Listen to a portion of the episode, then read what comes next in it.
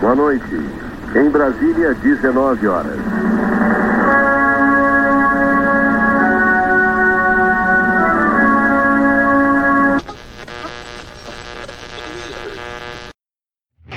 Não tem nesse país uma viva alma mais honesta do que eu.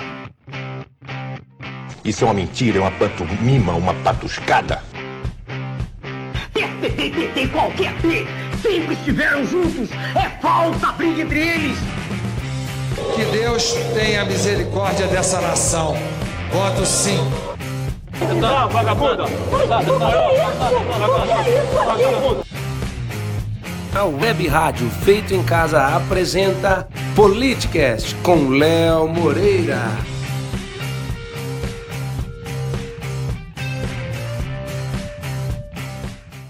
Minhas saudações a você, meu querido web ouvinte. Tudo bem com vocês? Deixa eu te perguntar, você já pensou sobre política hoje? Não, né? Então seja bem-vindo ao Politicast. Eu sou o Léo Moreira, sou formado em gestão pública e minha intenção aqui é fazer você se interessar pela política, você gostar dela. O cara é sério na bucha, esse é o Léo Moreira. É isso aí, galera, é isso aí. Olha, muita treta ocorreu esses dias no Brasil. Então esse episódio, como você já está vendo na legenda, é um episódio especial sobre coronavírus. Infelizmente ou felizmente, para tristeza de muitos, esse episódio não vai ter massagem, não mesmo, nem para o presidente ou para os seus seguidores, nem para os veículos de imprensa, ou seja, quem for que esteja sendo incoerente nesse momento. Minha dica para você: ouça o episódio até o fim. Ninguém te representa na política mais do que você. E eu entendo que alguns o representam mais. Afinal, nossa democracia ela é representativa. E sim, eu já vou avisando que eu votei no Bolsonaro, fiz campanha e por favor não me chama de esquerdista se eu discordar dele. Eu sou uma oposição dentro da própria direita. É, e eu não submeto minha inteligência a ninguém. E eu sugiro que vocês façam o mesmo. Não seguir ninguém cegamente. Porque se ele errar, certo? A gente tem que criticar. Acertos devem ser aplaudidos. Erros devem ser criticados. Então, vamos ter o senso crítico e não seguir cegamente é, alguém ao ponto de não ouvir o que eu tenho a dizer. Então, bora lá que hoje o episódio é especial Coronavírus. Politicast apresenta Legítima Defesa. Bom, o Legítima Defesa de hoje ele não vai ser exatamente sobre política. Como eu havia dito, ele vai ser voltado para um especial do coronavírus. Vai ser um episódio especial falando sobre coronavírus. Como pouca não é bobagem, né?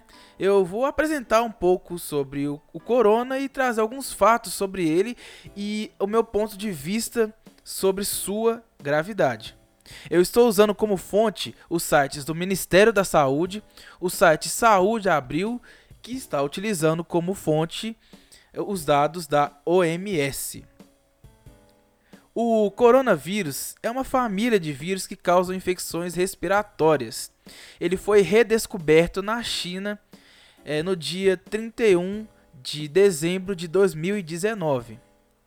Covid-19 é, como todo mundo sabe, e quem não sabe, é a doença causada pelo corona. Os primeiros coronavírus humanos foram isolados pela primeira vez em 1937. No entanto, foi em 1965 que o vírus foi descrito como coronavírus. Isso pela sua aparência ser parecido com uma coroa, entendeu? O tempo para que os sintomas comecem a aparecer, de acordo com o site Saúde Abril, é de 2 a 14 dias. E ao contrário do que muitos estão dizendo, o coronavírus não, e eu repito, não é um resfriadinho. A fala do presidente precisa de uma certa interpretação, que eu farei na segunda parte do programa, até com uma crítica. Mas por que, que eu não posso considerar o coronavírus uma gripe? Muitas pessoas estão comparando o corona com o H1N1, ou até mesmo com uma gripe comum que sai do nosso corpo naturalmente? Não, não é.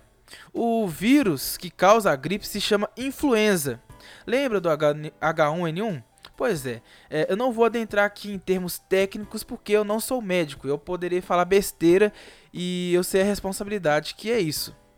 Mas em tese, pelo que eu vi no site da, é, do Ministério da Saúde, há três tipos de influenzas: A, B e C, sendo o A o causador da gripe suína.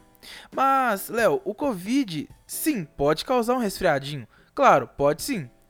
Mas antes de colocar em pauta a gravidade do vírus, eu venho lembrar a você, cidadão, que comparar o Covid com uma gripe ou até algo pior, a gripe suína, é algo extremamente burro e irresponsável. Eu estou trazendo aqui dados. Até o momento tivemos 691 859 mil casos confirmados e mais de 32.910 mortes no mundo. A taxa de letalidade do coronavírus fica em torno de 3 a 4%. A taxa de letalidade do influenza, por outro lado, leva menos de 0,1% a óbito. Vamos a números palpáveis e lógicos. 650 mil é o número de pessoas mortas em um ano no mundo pela gripe. Usando matemática básica, sendo a taxa de letalidade da gripe 0,1%, tivemos cerca de 650 milhões de casos de gripe ano passado. Quando e se, eu espero que não, chegar ao número de 650 milhões de pessoas infectadas com coronavírus, o número de pessoas mortas seriam de 19 milhões e meio a 26 milhões. Sabemos até que a taxa de letalidade está um pouquinho maior que isso, né? Mas como está no início, vamos ser um pouquinho mais razoável. E, e aí por isso nós, nós devemos lembrar que a gente cuida contra a gripe, certo? Ou não? É isso porque a disseminação do coronavírus acabou de começar. Vocês entendem o que é potencialidade de risco? Eu vou perguntar ainda mais uma coisa: há quanto tempo existe a gripe no mundo? Há quanto tempo ela é disseminada? Quanto tempo de estudo é feito pelos cientistas quanto a ela? Não, não sou eu que estou comparando. Há pessoas que estão comparando corona com gripe. Então, por favor, vamos ter um pouco de bom senso.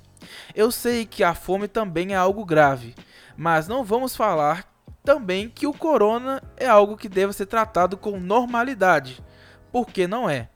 O corona é algo sério e devemos nos preocupar sim e se cuidar com ele. Vamos lembrar, é, não espirrar é, sem colocar o braço na frente. São coisas básicas de educação, de higiene. Colocar o braço na frente quando for espirrar. Lavar as mãos. Passar álcool gel na mão também. É, só que a gente sabe que primeiro que não tá tendo álcool gel, né? E eu não vou ser hipócrita, hipócrita de dizer que é, é comum passar álcool gel todos os dias. A gente sabe que não é, não é algo comum. Mas já que estamos nesse caso de pandemia, eu recomendo fique em casa. Você que pode, você que, que tem grupo de risco em casa, fique em casa. E faça todos esses procedimentos de higiene que são necessários talvez saia algo bom é, dessa pandemia. Não sei. Vamos ver se a gente aprende, né? Então vamos para a parte pesada do programa onde eu vou trazer minha opinião. Bora lá.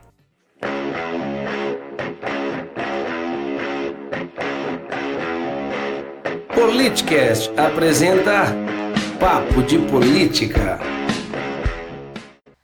Bom, é, primeiramente, eu quero dizer que o pronunciamento do presidente é, do dia 31 de março, ontem, fez com que eu tenha que mudar toda a estrutura dessa parte do programa.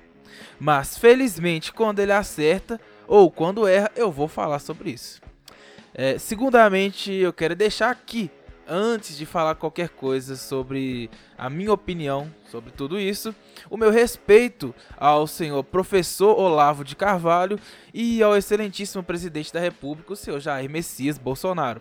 Eu confesso que e quem me conhece sabe, né, que fazer um vídeo é, com críticas aos dois é algo bem complicado para mim. Eu tenho o mínimo que você precisa saber para não ser um idiota. Repito, fiz campanha para o Bolsonaro e sou um cara de direita. Mas vamos lá. Com todos os fatos que eu trouxe anteriormente, você, cidadão, considera o Covid-19 algo normal? É uma gripe?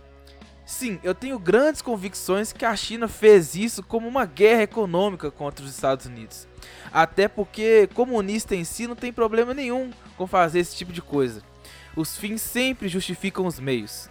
Então, primeiramente eu me direciono ao Bolsonaro. Presidente, sua fala no primeiro pronunciamento foi irresponsável e você sabe disso. E eu fico feliz que você tenha voltado atrás Grandes homens sabem admitir erros, e o Bolsonaro assim o foi. Vale lembrar que o Boris Johnson, o primeiro-ministro britânico, voltou atrás nessa ideia de imunidade de rebanho. Ele viu o erro. A ideia de que uns devem morrer em detrimento de outros é ridícula, é anti-humanitária e coletivista. E você sabe muito bem quem é coletivista quem apoia o coletivismo. Eu preciso dizer, o Trump voltou atrás da abertura do comércio, estendeu a quarentena. Mas citando ainda o primeiro pronunciamento do, do Bolsonaro, o Covid não é uma gripe. Você não tem corpo de atleta mais, Bolsonaro, pela facada que o senhor tomou. Infelizmente, o senhor sofreu inúmeros procedimentos cirúrgicos. O senhor sabe disso. Eu entendo que devemos conter o pânico, porque ele causa inúmeras doenças mentais, suicídio, ansiedade. Eu sofro de ansiedade, cara, eu entendo. Mas é sua obrigação. Eu votei em você. Eu fiz campanha e te pus no poder para prevenir e não para remediar situações. Eu entendo que há pessoas que morrem de fome o tempo todo, mas a fome não é uma doença contagiosa e não dá para comparar com a gripe ou com o próprio Covid. E fico feliz do fundo do meu coração que o senhor tenha chegado a um meio termo nisso tudo. Está injetando dinheiro na economia, mas ainda criticando suas atitudes, Bolsonaro. Sua obrigação, como uma pessoa anti-Estado que se dizia ser, era tentar diminuir ao máximo a máquina estatal. Esses gastos públicos, ainda mais em época de crise, são um câncer em sua vida política. Sabe por quê? Eu não falo por mal, mas você acabou de ensinar a volta por cima de políticos inescrupulosos como FHC, Maia, entre outros. O Maia ofereceu cortar gastos, você não. O povo não é bobo. Os parlamentares que se virem para se sustentar, vocês paguem um custo somente. Obviamente, né? Não vamos ser é, anti-humanitários a esse ponto. Mas esses caras vão te engolir, Bolsonaro. De verdade. Se você não começar a colocar em prática o fim da mamata né? Não só a Rede Globo que tem que sofrer, o Estado também tem que diminuir. E infelizmente essa pandemia está acontecendo e sim, vai atrapalhar o seu governo. Mas sua obrigação era ficar na história, injetar, injetar dinheiro como está fazendo, mas faça mais, dê suporte ao povo. Não vai ser na marra que o povo vai se tornar independente do Estado. E você sabe disso. Até porque o imposto continua sendo pago. Então ainda o, o bolso do cidadão ainda sofre. É isso que eu quero, Bolsonaro. Que você diminua a arrecadação, diminua os gastos estatais, faça como a Alemanha, libere crédito, como eu sei que você já está fazendo por meio da caixa. Mas não peça novamente para o povo sair para a rua. Você está pedindo para o povo lutar contra um golpe baixo. Vidas são importantes, assim como você disse. É, nós não estamos na Guerra Fria. Infelizmente, temos que aceitar que foi um golpe muito baixo e que é loucura pedir o povo para ir e se matar pelo sistema econômico. E relembro, o nosso sistema de saúde não consegue aguentar as doenças atuais. Já pensou quanto o governo terá de gastar para suprir, suprir e diminuir a curva? Isso também é economia, Bolsonaro. Ou você vai deixar as pessoas morrerem? E me preocupa muito a sua fala de que pessoas infelizmente tem que morrer. Vão morrer. Não que tem que morrer, mas vão morrer. Que não tem como. É, é muita frieza, mas é a realidade, eu entendo. Não vamos é, criar alarde quanto a isso. Mas eu repito, a economia vai sair uma bosta disso? Vai. Mas vidas nunca serão mais importantes que a economia. E vidas depende de comida? Sim, mas não trate como normalidade algo que não é. O isolamento social é a estratégia mais eficaz contra o corona. Seus ministros falaram isso, a OMS falou isso. Ninguém está preocupado se for articulações chinesas. O povo quer solução. O Estado arrecadador que se vire para resolver isso. Sinto muito. E falo mais para finalizar. Como um líder, espero seriedade do Senhor. É, que não perca tempo com intriguinhas bobas e imitadinhas contra a imprensa. Com o Drauzio Varela, com o Globo. Eu tenho certeza que o senhor está com coisas muito mais importantes para preocupar do que ficar questionando os repórteres que estão entrevistando o senhor e não estão em casa, como o senhor fez. Seriedade, liderança. Não estamos no momento de ficar atacando quem quer que seja. Eles merecem? Pode até merecer, mas agora seja líder, seja um gestor público de todos e pare de ficar com briguinhas bobas. Vamos ser adultos. E para os que falam em impeachment, pelo amor de Deus, mais do que nunca o Brasil não precisa de outra crise política. Larga a porra da ideologia de lado, larguem de ser covardes e vamos dialogar. O presidente, graças a Deus, ao meu ver, eu espero que seja uma pessoa de, é uma pessoa de bem, que errou ao meu ver, mas que voltou muita coisa atrás do que disse, mesmo sabendo que precisa voltar atrás em algumas coisas é, daquele primeiro pronunciamento. Sabemos que o Bolsonaro cede à população. E se coloquem no lugar também. A situação econômica do Brasil é vexatória. Eu entendo que ele pense nisso, mas não vamos ter uma boa economia às custas de vidas. É, você tem o total direito de ir contra, mas precisamos nos unir com aquilo que discordamos para que nossa vontade chegue até ele. Nem seguir cegamente, nem pedir impeachment. Isso é coisa de esquerdista tentando derrubar a todo custo o governo. Se for para derrubar, que derrube com algo errado que ele faça. Vamos apoiar. O Brasil precisa disso. E vamos ser oposição naquilo que discordamos. Isso é democracia. Eu declaro aqui que por mais que eu não tenha gostado da atitude, mesmo que para mim não faça diferença porque eu tive férias adiantadas, mas ainda assim eu estou aqui para apoiar. Eu, vou, eu votei. E o Bolsonaro é o líder da maior nação da América do Sul. E repito, antes do que nunca precisamos estar unidos e apoiar. Crise política não nos ajuda em nada. E demonstro toda a minha felicidade pela mudança no teor do discurso, de verdade. Eu vi um homem lúcido ontem. E quanto ao Olavo, minha fala vai ser mais breve. É, a, a pandemia, Olavo, ela existe sim, senhor. É, tome cuidado com o que o senhor fala, porque pelo visto o nosso presidente escuta e o leva muito a sério. Tem pessoas morrendo, Olavo. Tem um mundo de pessoas, tanto conservadores quanto liberais, esquerdistas, concordando com isso. E mesmo que estejam exagerando, os globalistas, os chineses, não há evidências. Então vamos com calma, porque sua voz é uma das mais poderosas do país. O senhor evitou que uma vice-presidente fosse indicada. O senhor nomeia ministros. Então, por favor, vamos tomar cuidado. Não por sua culpa, mas porque o brasileiro está em falta de pessoas que sejam líderes. E o senhor é inteligentíssimo. E como o senhor mesmo disse, não há coisa mais prazerosa do que não saber de algo e o senhor não tem base intelectual para opinar algo voltado à saúde. E faltou a você a isenção da opinião e das, e das pessoas é, entenderem também que o senhor não é imune a erros. Erros acontecem e a opinião de ninguém deve ser levada como verdade absoluta. A verdade absoluta não há. O próprio Olavo sabe disso. É, então peço a todos, fiquem em casa. Se você tem condição disso, se for oferecido home office, não vá nessa ideia de normalidade. Nós precisamos diminuir a curva. A pandemia é uma realidade. Está mais que provado que a ideia de imunidade de rebanho é errônea. Bom, é isso aí, galera. Eu agradeço todo mundo que está aqui ouvindo o Politicast até o final. Eu peço que vocês sigam o Politicast no Instagram, politicastbr. E sigam também a Rádio Web Feita em Casa, que hoje está fazendo aniversário. Parabéns, Rádio Web Feita em Casa. De novo, eu, deixo aqui o meu agradecimento por estarem acreditando é, nesse projeto que é muito importante para a população. De verdade, muito obrigado. E é isso. Eu venho lembrar a vocês que nós, nós somos a ordem que fará o Brasil ter progresso. E nós lutaremos até o fim. É isso aí, muito obrigado e até a próxima! O senhor nunca me viu junto com nenhum deles. E comigo o senhor vai ficar livre de todos eles. Meu nome é Enéas 56.